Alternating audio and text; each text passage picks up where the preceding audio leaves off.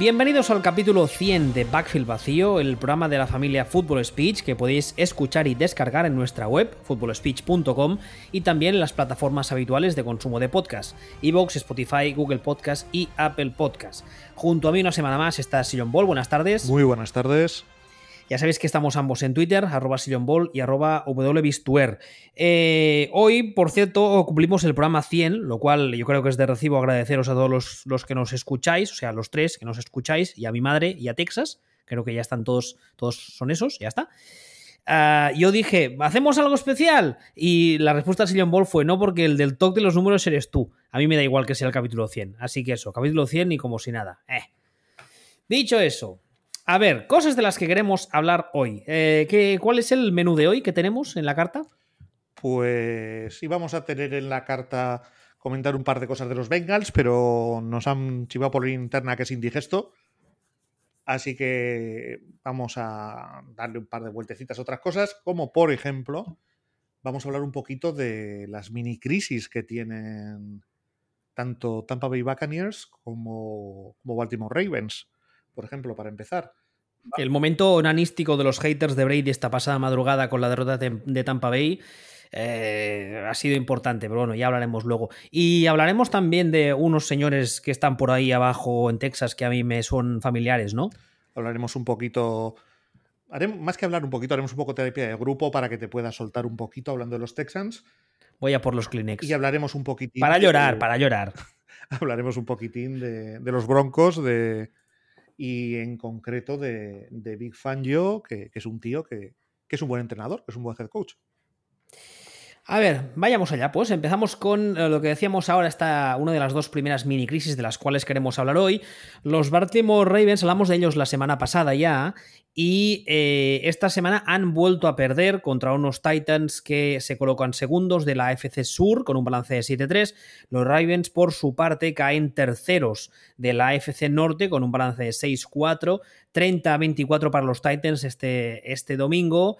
Ah, la verdad es que eh, esta semana vimos un poco lo que ya comentamos la semana pasada y es que muchas veces la sensación que tienes, o al menos es la que yo tengo viendo a los Ravens en ataque, es como la falta de recursos. Es como que hacen mm, quizá un par de cosas bien o muy bien, pero no les pidas más.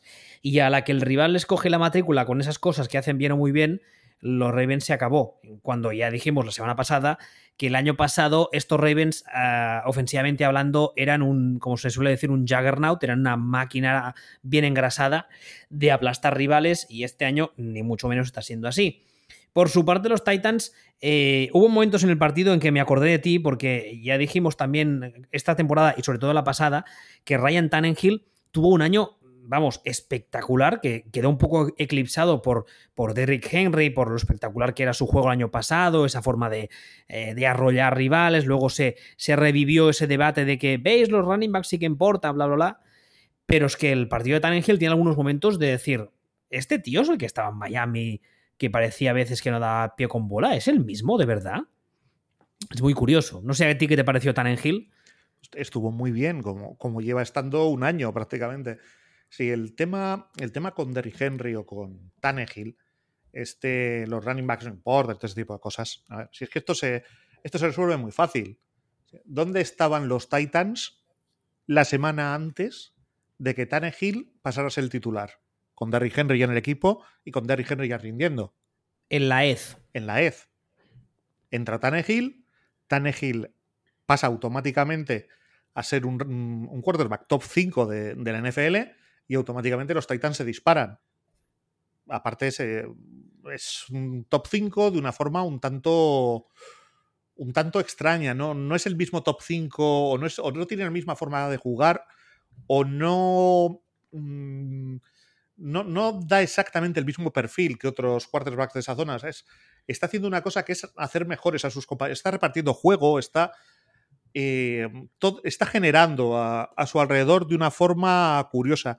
Todo el mundo sube las yardas después del catch. Eh, mm, sí, o sea, está, está, está haciendo funcionar al, al, equipo, realmente. Aparte de lo que está brillando él, está haciendo brillar muchísimo más a los demás. Pues claro, ahora mismo, y esto quien lo hubiera dicho, tú coges a Ryan Tannehill, coges a Lamar Jackson y no están en la misma liga, pero no están en la misma liga porque Tannehill está a 78 cuerpos de distancia por delante de Lamar Jackson. Y esto lo planteas el año pasado y, parece una, una, locura. Tú esto lo planteas el año pasado, en la jornada 5, cuando Lamar Jackson estaba en modo, bueno, venga, que vamos a empezar a petarlo para ganar el, el MVP. Y Ryan Tannehill era suplente en Miami. Y en Tennessee. ¿Eh? ¿Perdón? En Tennessee, era ya ah, suplente en Tennessee. Perdón, perdón, sí. Y, te, te, te ponen una camisa de fuerza, te meten ahí en Arkham y te tiran la llave. Pero, pero, ahora mismo es indudable que Ryan Tannehill es mucho, mucho más que Lamar Jackson. Y yo sí que tengo esta sensación. Eh, o sea, quería un poco hablar de esto por la contraposición entre los dos equipos y entre las dos. y entre los dos quarterbacks. Que, como bien dijimos la semana pasada, esta semana un poco hemos confirmado esa sensación de que a Lamar Jackson le han cogido la matrícula. No sabemos si a él o a su coordinador, pero que no es el mismo jugador que era el año pasado porque ya le van esperando. Mientras que Tannehill, probablemente al ser un quarterback muchísimo más tradicional, un quarterback moderno, si quieres, un, un quarterback em, con todas distancias, perfil, perfil Aaron Rodgers, o sea, un, un lanzador que además es atlético y puede correr, por decirlo de alguna forma. Sí, un, lanzador, lanzador atlético. Me gusta esa descripción. Creo que es bastante. Es bastante. Describe bastante lo que, lo que son los quarterbacks así llamados modernos. Entonces, al ser ese perfil, parece que una vez que ha hecho clic, les está costando leer el. Leer su forma de jugar y realmente sigue rindiendo ese nivel top 5 consistentemente que, que, no nos lo esperábamos nadie. Mientras que a Lamar Jackson le han cogido la matrícula de una forma muy, muy exagerada. Que no quiere decir que esté jugando mal, ¿eh? Eh, ahora mismo será probablemente estadísticamente en torno al décimo de la liga, el noveno de la liga, en función de, en función de qué estadística utilices. Que está bien, pero no es lo del año pasado. Y sin embargo, Tannehill ahí sigue. Es curioso porque yo que mm, no me tengo por alguien rencoroso, pero realmente en el caso de Tannehill. eh, perdón, me he No, sí, ya, ya. No, no, la verdad, la verdad es que en eso tengo suerte porque tengo muy mala memoria, con lo cual odio con mucha intensidad, pero olvido rápido. Es algo muy. Me, eso me es muy útil. Pero decía, sí. Sí, exactamente. Eh, en el caso de Tannenhill, realmente es como para mandar una postal a Miami, una cartita eh, y decirles: eh, Hola, soy aquel que no supisteis entender, que suena un poco a canción, pero es verdad. ¿Os acordáis de mí? Que me echasteis un poco a la fuerza porque dijisteis que era un bust. Pues mira, estoy ahí en Tennessee y ni tan mal porque realmente la diferencia entre ese Ryan Tannehill y este Ryan Tannehill es algo que también comentamos, no solo nosotros, lo comentó mucha gente la temporada pasada, pero una vez más demuestra la importancia de tener ya no un equipo alrededor que te pueda ayudar o que pueda que en el que tú no seas la pieza principal, que eso también ayuda, pero sobre todo un staff y en este caso concreto un coordinador ofensivo que cuando llegues el primer día sepa capaz de decir, a ver, este tío qué hace bien, esto, esto, esto, qué no hace bien, esto, esto y esto. Muy bien, voy a intentar diseñar un sistema para potenciar las cosas que hace bien. Es lo que yo siempre digo, la importancia del escenario, de crear un escenario adecuado para tus capacidades. Y yo creo que el caso de, de, Ryan Tannehill, yo no veía uno tan claro posiblemente desde que Carson Palmer tiene esos dos años como medio retirado hasta la polla de todo en Oakland, que luego va a Arizona y Arians le vuelve a recuperar para la causa, por así decirlo. Bueno, que, desde... dio nivel de MVP. Y Exactamente. desde... que debería haberlo ganado y no se lo dieron. Desde ese, desde ese caso concreto, el caso de Carson Palmer de Oakland, Arizona, yo no veía un caso tan claro, una, una campaña tan clara para hacer entender a la gente la importancia de caer en un equipo, primero adecuado y segundo que te entienda como jugador. Yo esto te lo resumo en dos palabras también. ¿eh? A ver. Adam Gaze. Dos palabras. es verdad, es verdad. Eh, eh, también una, cosa que también hemos hablado muchas veces, el tema este de colocar etiquetas de gurú a la gente que se colocan con una facilidad pasmosa y luego estamos viendo lo que pasa, ¿eh? con los guruses de la vida, que hay unos cuantos que dicen, mala de un señor. Pero en el caso de Ryan Tannehill, yo me alegro mucho por él, francamente. Y además que es un jugador muy lo que decías tú ahora, ¿no? Es un tipo muy atlético, a nadie se le escapa. De hecho, ya lo hemos comentado muchas veces, hasta su año junior creo que es en, en college, es un tipo que era receptor y le reconvierten. pero es que además está jugando a un nivel espectacular, porque es lo que tú dices, no, no comete, por ejemplo, el error de muchos quarterbacks de empecinarse en un target concreto, es capaz de repartir el balón sin mucha dificultad y evidentemente yo estoy seguro de que tener a Derrick Henry en el, en el backfield también ayuda, pero es un poco, es algo que se, eh, se retroalimenta. Las defensas tienen miedo a, a, Derrick Henry y entonces Tannehill lo aprovecha. Y cuando las defensas se centran en Ryan Tannehill, entonces Derrick Henry es quien lo aprovecha, que al final es la teoría básica de cómo debería funcionar un ataque, ¿no? Eso de la defensa es una manta que no cubre toda la cama, pues vendría a ser eso. Bueno, es más teoría que práctica. En la práctica, no te voy a decir que habría que hacer, pues si me corren, que me corran, como si fuéramos actrices porno, pero sí que habría que sí que habría que decir, bueno, lo primero que no pase y luego ya veremos. Pero bueno, sí, ¿tú, ¿tú, crees que a día de hoy los rivales de Titans están centrándose primero en parar el pase? Creo, creo que tenemos la cabeza tan centrada en cuando establecemos la carrera, eh, eso abre huecos para el pase, porque vemos una correlación que nunca se nos ha ocurrido pensar en, eh, ¿y si es al revés? Bueno, de, hecho, Bill Walsh hace como 30, 40 años ya dijo que en realidad era al revés. Sí, exactamente. O sea, es eh, en el momento, o sea, un poco hasta cierto punto, esto es un poco la fundación de la West Coast Offense, ¿no? Hasta cierto punto y, y primariamente es esto. vale, siempre se dice que la carrera te abre huecos para el pase. Ojo, cuidado. Igual que esas dos cosas pueden coincidir, también puede coincidir que el pase sea lo que abre huecos a la carrera. Y en este fútbol de ahora mismo, yo creo que es incluso más posible que sea el pase el que te esté abriendo huecos a la carrera que no la carrera que te esté abriendo huecos para el pase. Pero bueno, es, una reflexión que lanzo al aire. Y luego, volviendo a los Ravens, que tampoco hace falta decir mucho porque la semana pasada hablamos largo y tendido de ellos. Eh, la verdad es que es, un poco preocupante y bueno, yo creo que a, mí, evidentemente, yo no estoy diciendo que los Ravens ya no cuenten este año, pero a mí, que es un equipo que, no, soy fan, con lo cual pues me da un poco igual, entre comillas, yo tengo mucho, mucha curiosidad para ver la temporada que viene de los Ravens, porque tengo mucha curiosidad por ver si ha, sido este bache, ha sido algo momentáneo debido a las lesiones, que podría ser. Han tenido muchas lesiones en ataque, que estoy seguro que es un factor a, tener en cuenta. Pero luego quiero ver hasta qué punto Greg Roman es el mismo Roman que era en San Francisco. Eso tengo muchas ganas de verlo porque si es el mismo señor que era en San Francisco, aquí los Ravens tendrán un problema.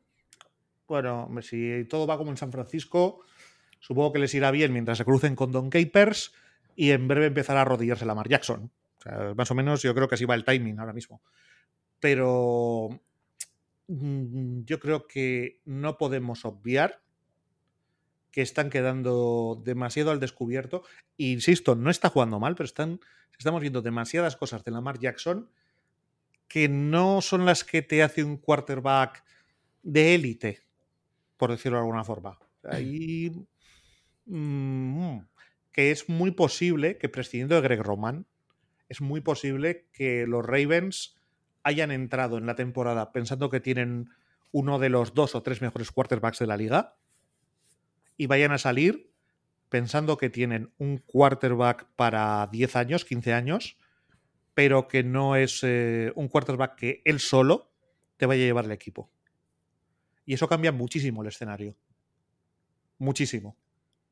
A ver, ya, se dice siempre que las comparaciones son odiosas, pero claro, es inevitable recordar lo que vimos de Lamar Jackson el año pasado y luego, ves lo que estábamos viendo esta temporada y es que, la, vamos, no es que sean odiosas las comparaciones, que son sangrantes. Insisto que está jugando bien, que no está jugando mal. Sí, sí, sí, sí claro, claro, pues es lo, a eso me refiero, que venimos, venimos de, un, de un nivel ultra top y ahora que está en un nivel de normal, vale, bueno, bien eh, como que te falta algo. Que eso es muy injusto. Sí, bueno, pero, la semana pasada yo mencionaba un nivel que era el nivel Matt Ryan, ¿no?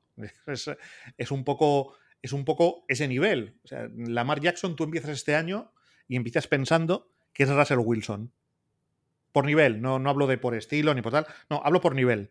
O sea, que es un tío que directamente casi da igual lo que sea el resto del equipo, tú le das las llaves y es gáname partidos, incluso gáname un anillo, puedes llegar a hacerlo, y, con, y pongo todo a, en función de ti y todo, y, realmente, y realmente es creíble que unos Seahawks eh, cogidos con pinzas, pero con Russell Wilson, te pueden ganar un anillo. Yo creo que Ravens entra en este año pensando que tienen ese jugador. Y creo que están descubriendo que a lo mejor no tienen ese jugador, sino que tienen a, a Matt Ryan. Bueno, veremos. ¿Te parece que pasemos a la otra mini crisis de esta, de esta jornada? Sin problemas. Como decía antes, eh, esta madrugada pasada que ha habido el Rams Buccaneers, los Rams han ganado 27 a 24. Los haters de Brady han tenido una noche pletórica y espléndida porque, además de perder el equipo de Brady y el jugar entre regulinchi y muy mal, ha sido el primero, por cierto, a salir a, entonar el mea culpa. Al final ha habido un momento un poco feo, que bueno, al final es, queda un poco como anécdota simplemente, en el que eh, Jared Goff le esperaba para darle la mano y esas cosas que se hacen, y Brady ha pasado de todo y se ha ido al vestuario. Con lo cual ya sabéis que ese tipo de cosas que quizá, teniendo en cuenta todo el tema del COVID, y si fuese otro quarterback, la gente no haría ni caso. En el caso de Brady, este tipo de mierdecillas se magnifican. Pero bueno, yo, yo lo, considero una anécdota. Lo, grave realmente de este partido es que ya hayamos un par de semanas diciendo que ojo Brady, ojo Brady, que está empezando a, digamos, a, subirse al árbol, usando esa metáfora que usamos siempre nosotros, y la cosa yo diría que va a peor cada semana a un ritmo demasiado rápido.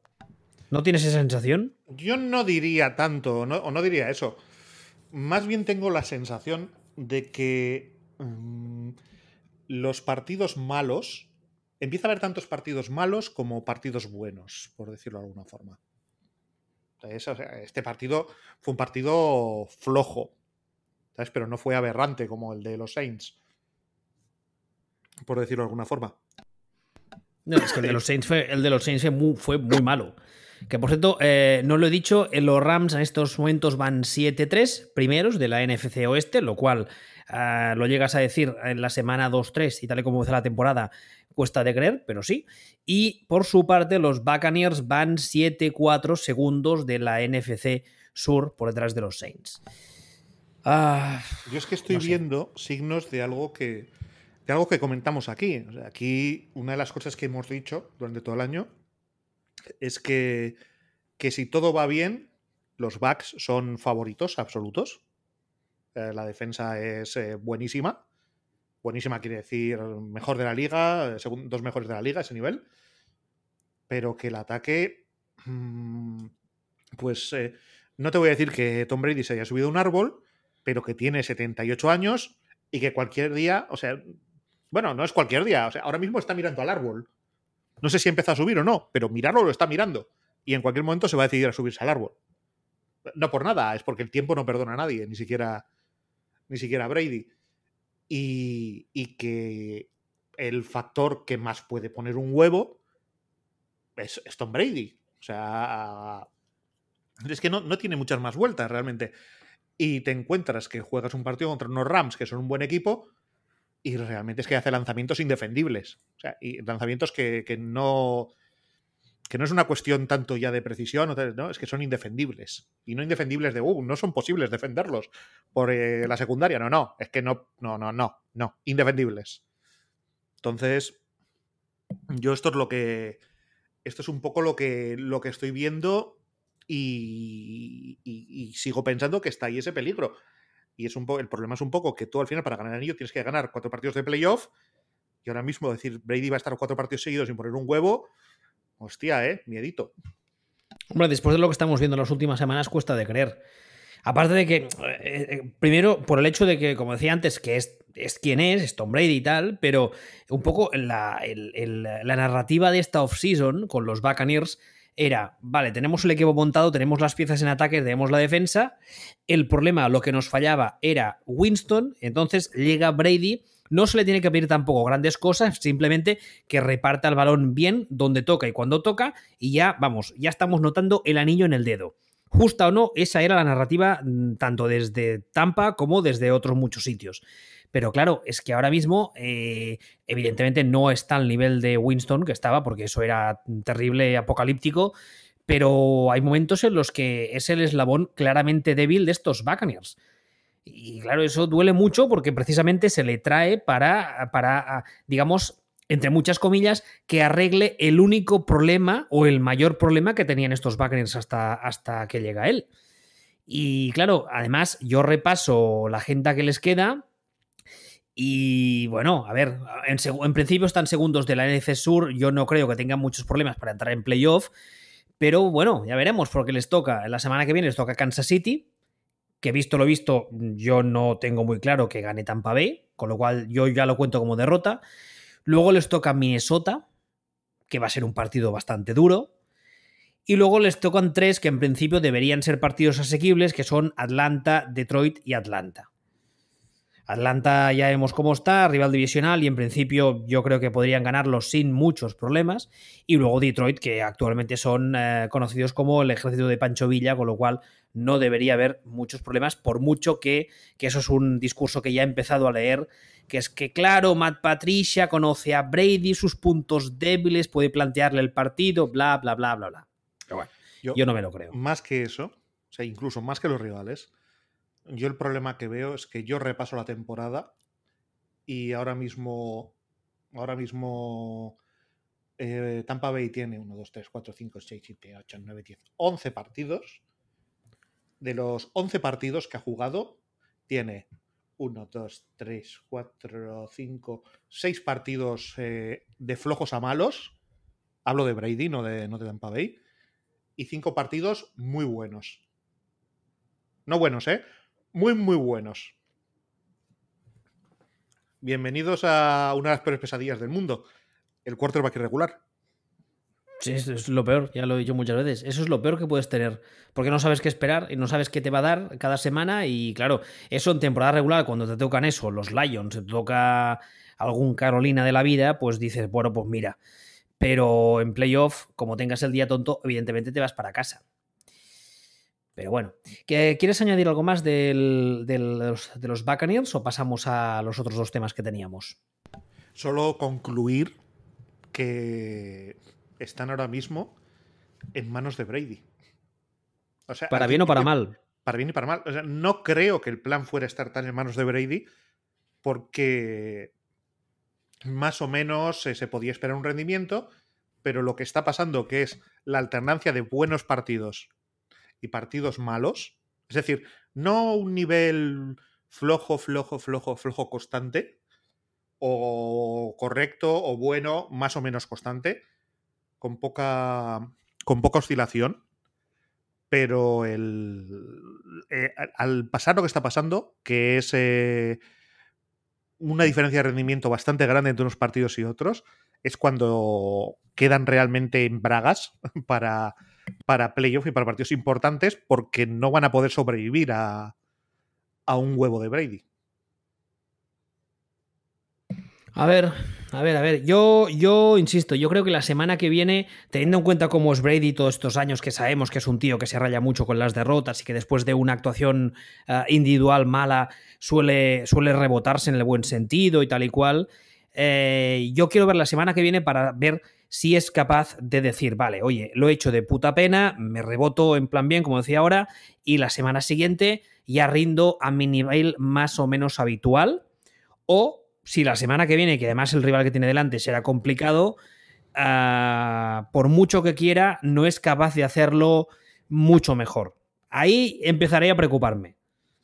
No sé si me estoy explicando lo que quiero decir. Sí, pero es que realmente yo no veo una relación directa entre el rendimiento de Brady y la calidad de la defensa contraria.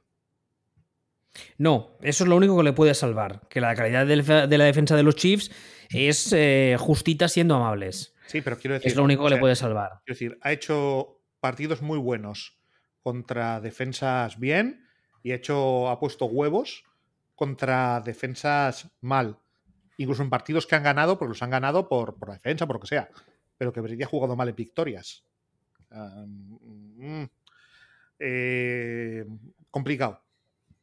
Complicado. ¿Quieres que No. pasemos? Sí, sí, yo me quedo con lo que tú decías ahora para cerrar el tema y es que yo creo que a estas alturas del año en Tampa Bay no esperaban estar tanto en manos de Brady, para bien o para mal, como lo que están ahora. Yo creo que no, no se lo imaginaban que iba a pasar eso, pero bueno, oye.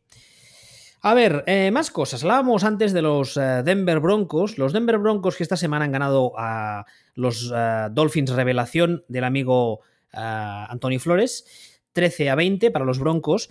Y eh, decíamos antes de empezar el programa nosotros fuera de micro que son un equipo que ahora mismo van 4-6, terceros de la AFC Oeste, con muchos lesionados y en principio el año, digamos que, vamos, dudo mucho que se metan en playoff. pero son un equipo, como se suele decir, con perdón de la expresión, muy por culero. Son un equipo que da mucho por saco, son un rival muy engorroso, precisamente porque están, están muy bien entrenados, ¿no?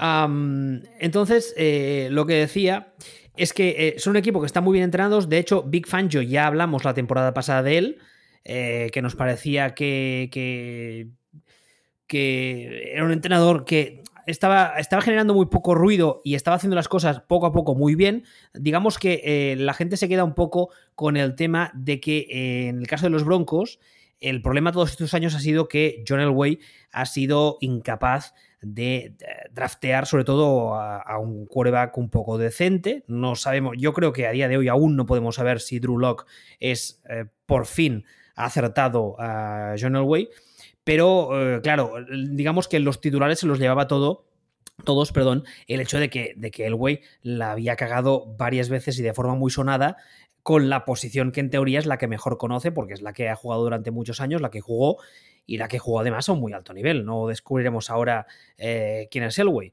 Pero eh, poco a poco, a la chita callando, eh, Big Fan Joe, ¿no? Está, está demostrando que, oye, que, ¿eh? Para mí es estupendo. O sea, de hecho, tú has utilizado la palabra la, que utilizo yo, que es por culero. Esta, este equipo no es un equipo que opte a nadie. Se han tenido. Han revisitado el fenómeno del cementerio indio. Y eh, por eso y por otra serie de cosas, como que en ataque pues todavía les cuesta. Drulak, pues bueno, pues está, es un work in progress, vete a saber si al final cuaja, no cuaja o, o, es una castaña con buena pinta. Pero lo que es el equipo, el equipo es puñetero, rocoso y, y difícil de ganar y casi casi un equipo que puede ganar a cualquiera. En un, en un momento esto que se dice del del un domingo cualquiera. Bueno, pues los, Broncos son un equipo que efectivamente un domingo cualquiera pueden ganar a cualquiera si les sale el día inspirado y si tienen esta, este rollito toca narices que, están adoptando. Es una pena porque la temporada pasada ya mm, yo juraría que ya hablamos de los Broncos en estos términos, que era un equipo que estaba muy bien entrenado, muy sólido en según qué áreas, muy serio y tal, y que nos teníamos muchas ganas eh, de verles, de ver la evolución que tenían de cara a la temporada siguiente, pero claro, empezó esta temporada y empezaron a tener lesionados a casco porro y digamos que lo que esperábamos ver esta temporada, que era esta evolución, eh, tendremos que esperar la temporada que viene para verla. Esperemos que, se dé, esperemos. Sí, aparte es que tú, tú miras la, temporada de, los Broncos y han estado en la mayoría de los partidos, han estado vivos, o sea, les han volado por los aires pues eh, los Bucks, los Chiefs, y los Riders, que es un poco el partido un poco más raro que les hayan volado por los aires, pero de todos los partidos que han perdido, de los seis partidos que han perdido, en los otros tres los han perdido por menos de una, de anotación. Y evidentemente han ganado cuatro. O sea, quiero decir, básicamente, que de diez partidos, estando en la mierda con las lesiones, han competido en siete. Y puede ser más de lo que pueden presumir muchos otros equipos que están en esta situación. Pues bueno, veremos. Veremos qué les pasa el año que viene. Porque, claro, yo comentaba ahora lo de Drulak. Drulak para mí tiene un problema. Un problema gordo. Que para, o para mí el problema más gordo que puede tener un quarterback. Que es falta de puntería. Todo lo demás. Todo lo demás que podemos hablar. es que. Es que el release, es que no sé qué, es que la posición, es que todo, todo lo que quieras pero en el momento en el que un quarterback tiene problemas de falta de puntería, yo para mí ahí problemón gordo. A corto, a medio y a largo plazo. Puede sobrevivir a todo, menos a eso. Sí, porque esa es posiblemente lo más complicado de trabajar eh, mecánicamente en un quarterback que, que, porque claro, tú si te falta potencia puedes trabajar a nivel de, musculación y tal, si te falta eh, pulir el, el, release puedes trabajar con el tema del, de la técnica individual y tal, pero cuando realmente el chico es incapaz de decir, vale, quiero meterla ahí, pero resulta que siempre me voy para la derecha, para la izquierda, arriba o abajo, ahí tienes un problema muy gordo. Pero insisto, esta temporada es un poco como en stand-by para los Broncos, que por cierto, ahora estaba mirando los standings y en su división, la FC Oeste, evidentemente los Chiefs van primeros, 9-1, Raiders segundos, 6-4, decíamos ahora que los Broncos van terceros, 4-6, y los Chargers, no es por meter el dedo en la herida, que ya hemos hablado de ellos otras, otras semanas, pero creo que merecen una nota a pie, eh, van cuartos 3-7 lo, con esa pedazo de plantilla. Estamos hartos de hablar aquí de que los Chargers tienen que abrir la puerta, hacerle al entrenador la del tío Phil con Jazz en el Príncipe Bel Air. O sea, que se vea la puerta y salga el entrenador volando. O sea, no, no hay más. Es un desastre.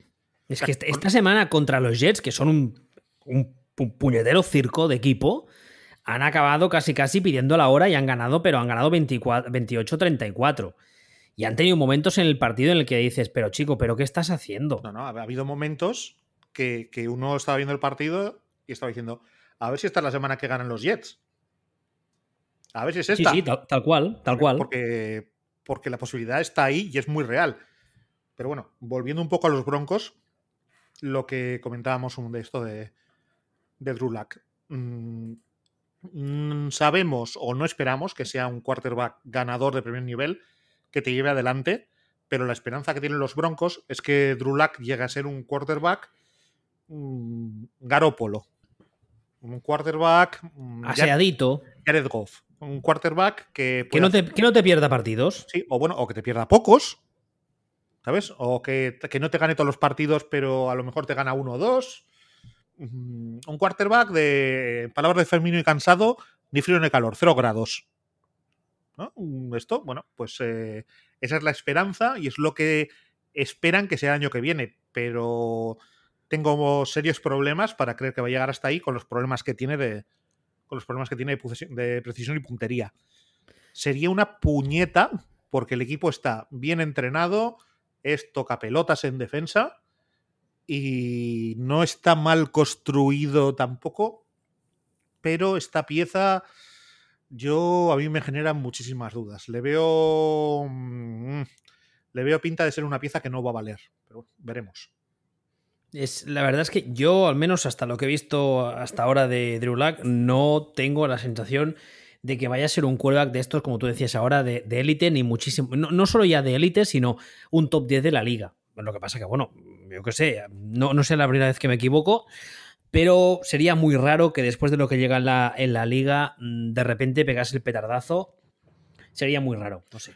ahora, ahora, ahora mismo, ahora mismo, para mí lo más relevante que ha hecho Drew Luck es ser el tío que tiene nombre de ser Andrew Luck con perilla, monóculo y, y ya está. Es decir, no, soy Andrew Luck incógnito. Con, con, con, perilla y bigote como Michael Knight cuando salía el malo, que era el hermano gemelo. Garth. Garth, que, iba con el, con el, camión que se llamaba Goliath. Hombre, por supuesto. Pues ese, ese es, Drew Luck. Eso es, arte, eso es arte audiovisual mítico. eso no es referente viejuno, eso es arte audiovisual, tú lo has dicho bien. No, eso hay, que, hay, que, llamar las cosas por su nombre. O sea, esto, el capítulo del equipo A en el que sale Ana Obregón, eh, los mejores capítulos de Magnum. ¿Has visto la serie nueva de Magnum donde Higgins está buena? Hay, algo, hay una perturbación en la fuerza y eso, es, eso es ilógico. Eh, esa serie es infumable, por cierto. El reboot es infumabilísimo. O sea, Tom Selleck destilaba carisma a, vamos, a borbotones entre las camisas, el, el bigote, el Ferrari. Y la serie nueva es infumable. Pero bueno, que nos vamos.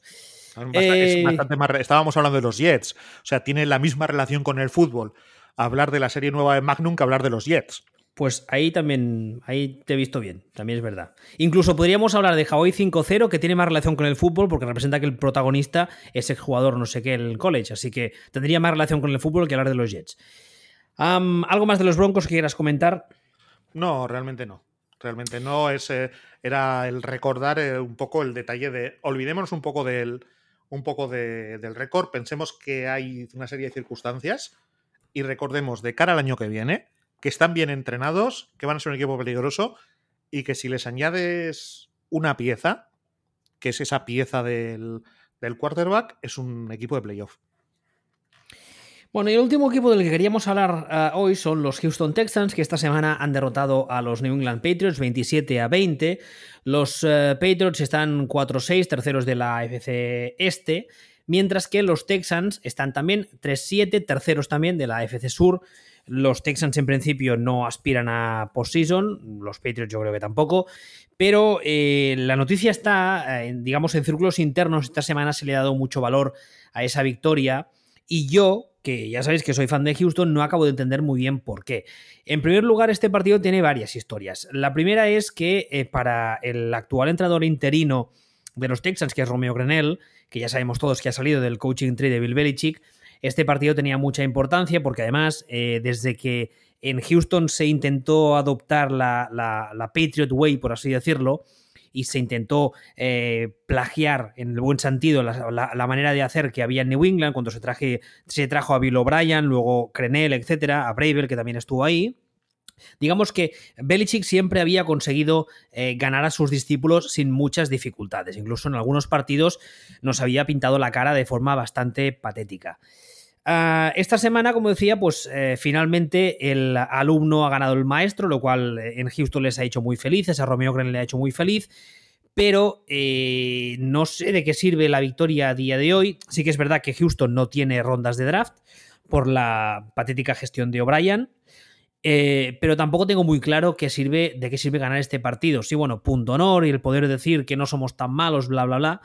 Yo con lo único que me quedo de este partido es que eh, ante una defensa que tú me decías antes fuera de micro, que es la peor de la liga a día de hoy, que es una defensa que actualmente ni pass rush ni nada que se le parezca, que es coja, manca, ciega y sorda, eh, Dishon Watson, que no tuvo prácticamente ningún tipo de presión, ningún tipo de dificultad, hizo lo que le dio la gana y yo creo que demostró algo que la gente parece olvidar con mucha facilidad, y es que este señor si de media estuviese más bien protegido de lo que está, estaríamos hablando de un quarterback élite de esta liga. Y eso es algo que eh, muchas veces yo he dicho y que muchas veces he tenido que leer, que la gente dice que el problema de los sacks de Eason Watson no es tanto la línea, sino es su estilo de juego que contribuye a que le hagan muchos sacks. Yo creo que eso es una memez y que si has visto partidos de, de Houston lo sabes, que la línea ofensiva es un coladero y como decía, yo creo que esta semana es una buena prueba de ello. O sea, no le cae ni un solo sack. Creo que debe ser el primer partido que no le cae ni un solo sack. Mm, vamos, ni los más viejos del lugar lo recuerdan. 28 de 37, 344 yardas, dos touchdowns y sobre todo la sensación, como decía ahora, de que hizo un poco lo que le dio la gana. No sé si has visto el partido. Sí, pero eso es lo que estaba. Es, al final todo se resume en lo que has empezado diciendo. La peor defensa de la liga. Una vez que tenemos eso, todo lo demás todo lo demás eh, cae por su propio peso. Entonces, la defensa de Patriots este año es bochornosa, lamentable, horripilante. Mm, podemos seguir poniendo sinónimos. Ad nauseam. Ab abomin abominable, que me gusta mucho. Es, abominable, sí. Tenía una amiga que se llamaba Nieves y a su novio le llamábamos el abominable hombre de la Nieves. Eh, oh, por Dios. Eh, pero bueno, siguiendo con, el, siguiendo con el tema, una vez que tienes, que tienes esto, todo lo demás queda mediatizado. Entonces es normal que Deson Watson haga el partido que hace. Es normal que, que, con, que con, eso pues eh, parezca que es Jesucristo. Ojo, aquí somos, no solo tú que, que, eres un enfermo del tema, yo aquí también somos muy de, de, de Son Watson. O sea, eh, hemos hablado de los Broncos. Imagínate que serían los Broncos con Deson Watson de quarterback. Buah, brutales. Eh, o sea, eh, contender al anillo, claro. O sea, sin, sin matices, contender al anillo, ¿no? es, es un quarterback. Estábamos hablando antes de Lamar Jackson. ¿Estamos seguros de que Lamar Jackson es mejor que Deson Watson? Ay, Dios, lo que has dicho, ya verás tú. No, no, no, no, quiero decir, no, es que voy al revés. Es, eh, no es, estamos, desde luego, no estamos seguros de que Lamar Jackson sea mejor que Deson Watson. Es que, de hecho, lo que tendríamos que pensar es. Eh, eh, es Deson Watson claramente mejor que Lamar Jackson, ¿no? A ver, lo que está clarísimo es que Dishon Watson, eh, como pasador, es un quarterback mucho más que capaz, y yo creo que lo hemos visto muchas semanas. Y además tiene ese factor movilidad que él es el primero que, que, no, que no explota, que no intenta explotar, que lo usa como un recurso y no como su principal recurso, o sea, como un recurso extra. Uh, lo que pasa que, insisto, yo lo he dicho muchas veces y no me cansaré de decirlo. El, el, el trade de, de, Tansil se hace en teoría para arreglar la línea ofensiva. Después de ese trade, la línea ha seguido funcionando igual o peor. Yo he tenido que leer que es que la línea ya estaba arreglada, lo cual es una auténtica memez. Y eh, Watson, la gran mayoría de partidos, tiene que abusar de esa movilidad básicamente para evitar que le maten. O sea, es así de simple. Sí, Pero como pasador, cuando ha tenido tiempo, es un pasador, insisto, para mí es top 5 de esta liga. Sí. Lo que pasa es que, a ver, quizá me tiran un poco los colores, soy consciente. Pero yo creo que estarías to estaríamos todos de acuerdo casi que es top 10 de esta liga sí o sí. No, sí o sí. No, no, no hay, yo no creo que haya discusión. No creo que haya discusión posible. Entonces, yo no recuerdo personalmente un caso de quarterback de este nivel atrapado en un equipo de este nivel. O sea, yo no, porque realmente es que está jugando solo. O sea, no, no tiene línea, la defensa es sospechosa. Receptores, pues tenemos a, a Will Fuller, ¿no? Cuando está sano, Cuando bueno, está sano, a- y que incluso sano, no es una superestrella precisamente. a mí no me lo ha parecido nunca, ¿no? Entonces, eh, yo no recuerdo un quarterback que me dé esta sensación de ser top 5 de la liga en un equipo rodeado por un equipo que me dé esta sensación de ser todo lo demás es bottom 5 de la liga, ¿no? Entonces, eh, hasta cierto punto, que para ti es una putada. Para mí es un caso de estudio de laboratorio. Es decir, hasta, hasta dónde puede llevar un muy buen quarterback a un equipo de la mierda absoluta.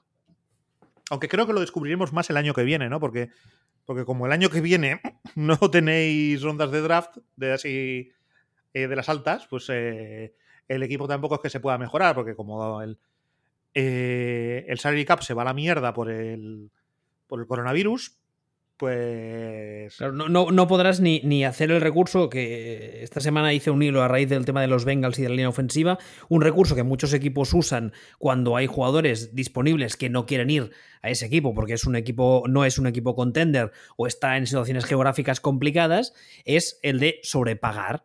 O sea, yo te, yo te ofrezco un contrato astronómico para que no me puedas decirme que no. Eso se hace mucho, pero claro, esta temporada que viene, esta offseason que viene, ese recurso no lo tendremos tampoco, ni nosotros ni nadie. Exactamente. Entonces, bueno, pues por eso Con lo cual, no tienes, no tienes draft, no puedes sobrepagar para traer a gente de nivel.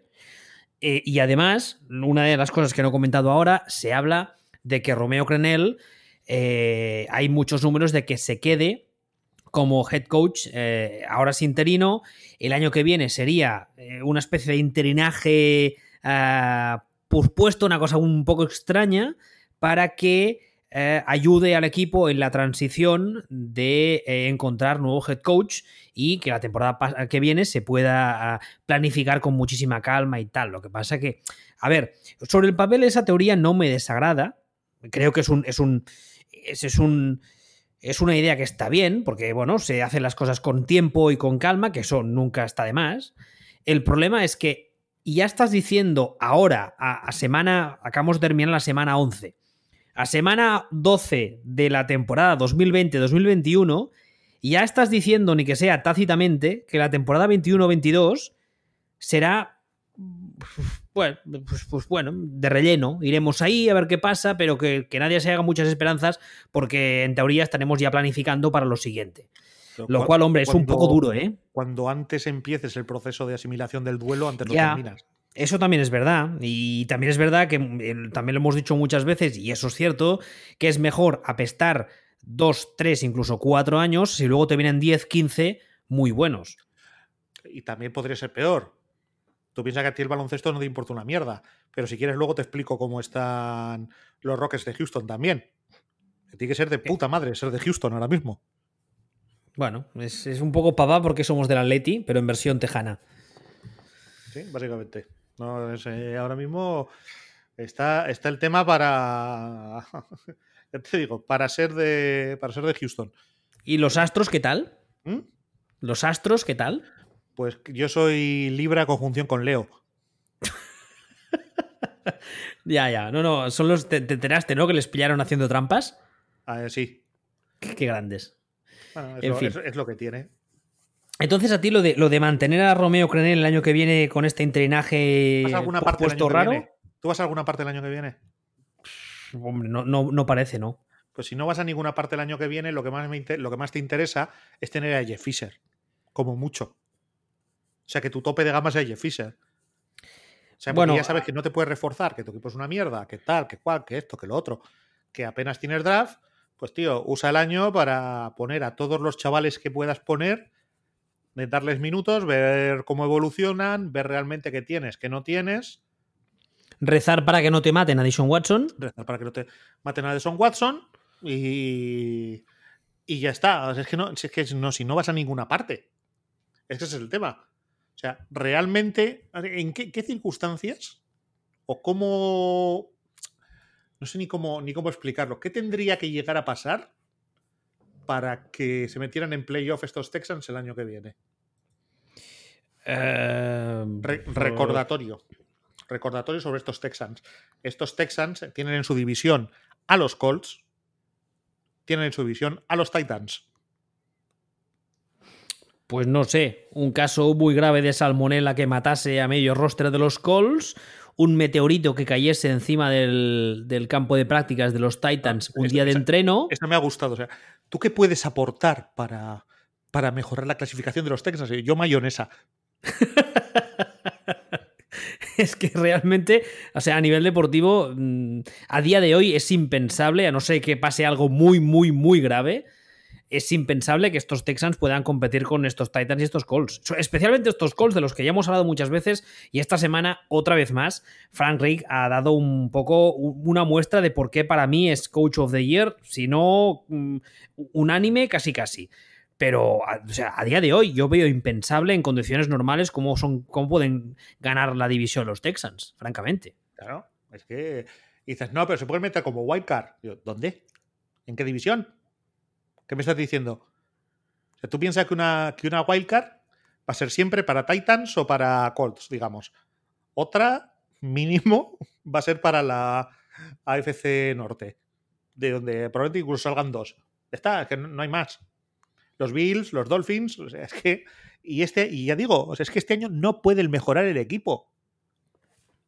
No pueden mejorar el equipo, porque no, no tienen capacidad para firmar cosas, no tienen picks altos de draft. Lo único que pueden hacer para mejorar el equipo es que un tío de quinta ronda resulte que cuaje y salga buenísimo. Pero. Sí, pero eso pasa una vez cada. bueno, cuando se- pero- cuando se juntan el- los astros, pero complicado. que el proyecto tendría que ser poner a los tíos de quinta ronda y ver si dándoles minutos eh, aceleramos el cuaje. Por cierto, ya para terminar, no sé que quieras añadir eh, algo más. Hablando antes de. ¿Cómo has dicho eso? No, referentes viejunos, no. Tú has dicho lo de. Lo de ¿Arte audiovisual o algo así? Eh, Ahí, sí, arte audiovisual. Eh, eh, no sé si te pasa. A mí Romeo Crenel me recuerda al policía gordo de la jungla de cristal. ¿A Reginald Bell Johnson? Sí, señor. Pues qué- qué persona, qué persona más extraña. O sea, es, es curioso con, cómo o sea, no pudo soportar los eventos y, y se mudó a, a San Francisco, a unas casas carísimas, por cierto, a- con toda su familia para, para hacer otra serie diferente. Es curiosísimo. Del, shock, del cierto- estrés postraumático que sacó en el Nakatomi. Ahí estamos. Por cierto, eh, que sepáis, millennials, que se acerca Navidad y cuenta como película navideña, La jungla de cristal, porque pasa en Navidad. Hombre, por supuesto. En mi casa es una de las que vemos por Navidad, así Quiero- que ya lo sabéis. Quiero aprovechar para recomendar a la gente que vea otra película navideña como es Kiss Kiss Bang Bang, que es bastante menos vista que La Jungla de Cristal y es buenísima. Val Kilmer cuando aún no se había comido a sí mismo, ¿no? Bueno, ya había empezado a pegarse mordisquitos. Ya apunta maneras, pero no estaba como ahora, que está el hombre que da pena verlo. Bueno, ¿a- ¿algo más eh, relacionado con el fútbol o, o seguimos hablando de los Jets, o sea, de otras cosas? Bueno, sí. Eh, realmente relacionado con el fútbol, poco más. O sea, porque al final todo lo demás son los discursos que hemos tenido siempre. O sea, eh, es lo que has dicho tú de un poco de. Lo diré. De los calls. O sea, los calls son buenos, eh, los paques son mentira. eh, los Bears LOL. Oye, oye, una, una cosa que quería, que quería preguntarte. ¿cómo, ¿Cómo interpretas la derrota de los Vikings contra los Cowboys? Es la. Es, quiero una semana más. O sea, era una de las cosas que barajábamos esta semana, pero quiero, quiero, ver una, quiero ver una semana más de qué ha podido pasar ahí. Si los Vikings. Es que perfectamente puede ser una, una de esas sorpresas de la nada que hay cuatro al año, ¿no? Pues, pues perfectamente puede serlo. Si los Giants han hecho clic, o sea, perdón, los Giants, si los Cowboys han hecho clic, que con el talento que tienen en ataque no es descartable. O sea, llega un momento que ni Mike McCarthy puede suponerte un freno suficiente para el equipazo que tienen los Cowboys. Entonces, a lo mejor han hecho clic. A lo mejor mm, el despertar de los Vikings eh, hemos sido todos demasiado apresurados a la hora de, a la hora de, darlos ya por recuperados. Eh, puede haber sido dos barcos que se cruzan en la noche.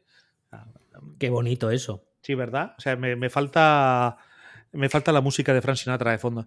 Y, y esto es lo que yo quiero tener un poco más de información a la hora de opinar. Vale, una, os voy a contar una interioridad. La gracia de que el micro este nuevo que tenemos se pueda apagar momentáneamente es que os habéis ahorrado un grito de Texas que, vamos, se ha oído desde el cuarto. Lo he hecho por vosotros, que lo sepáis. Pues nada, eh, como siempre, footballspeech.com, las plataformas habituales de consumo de podcast y en Twitter, arroba y arroba Hasta la semana que viene. Hasta luego.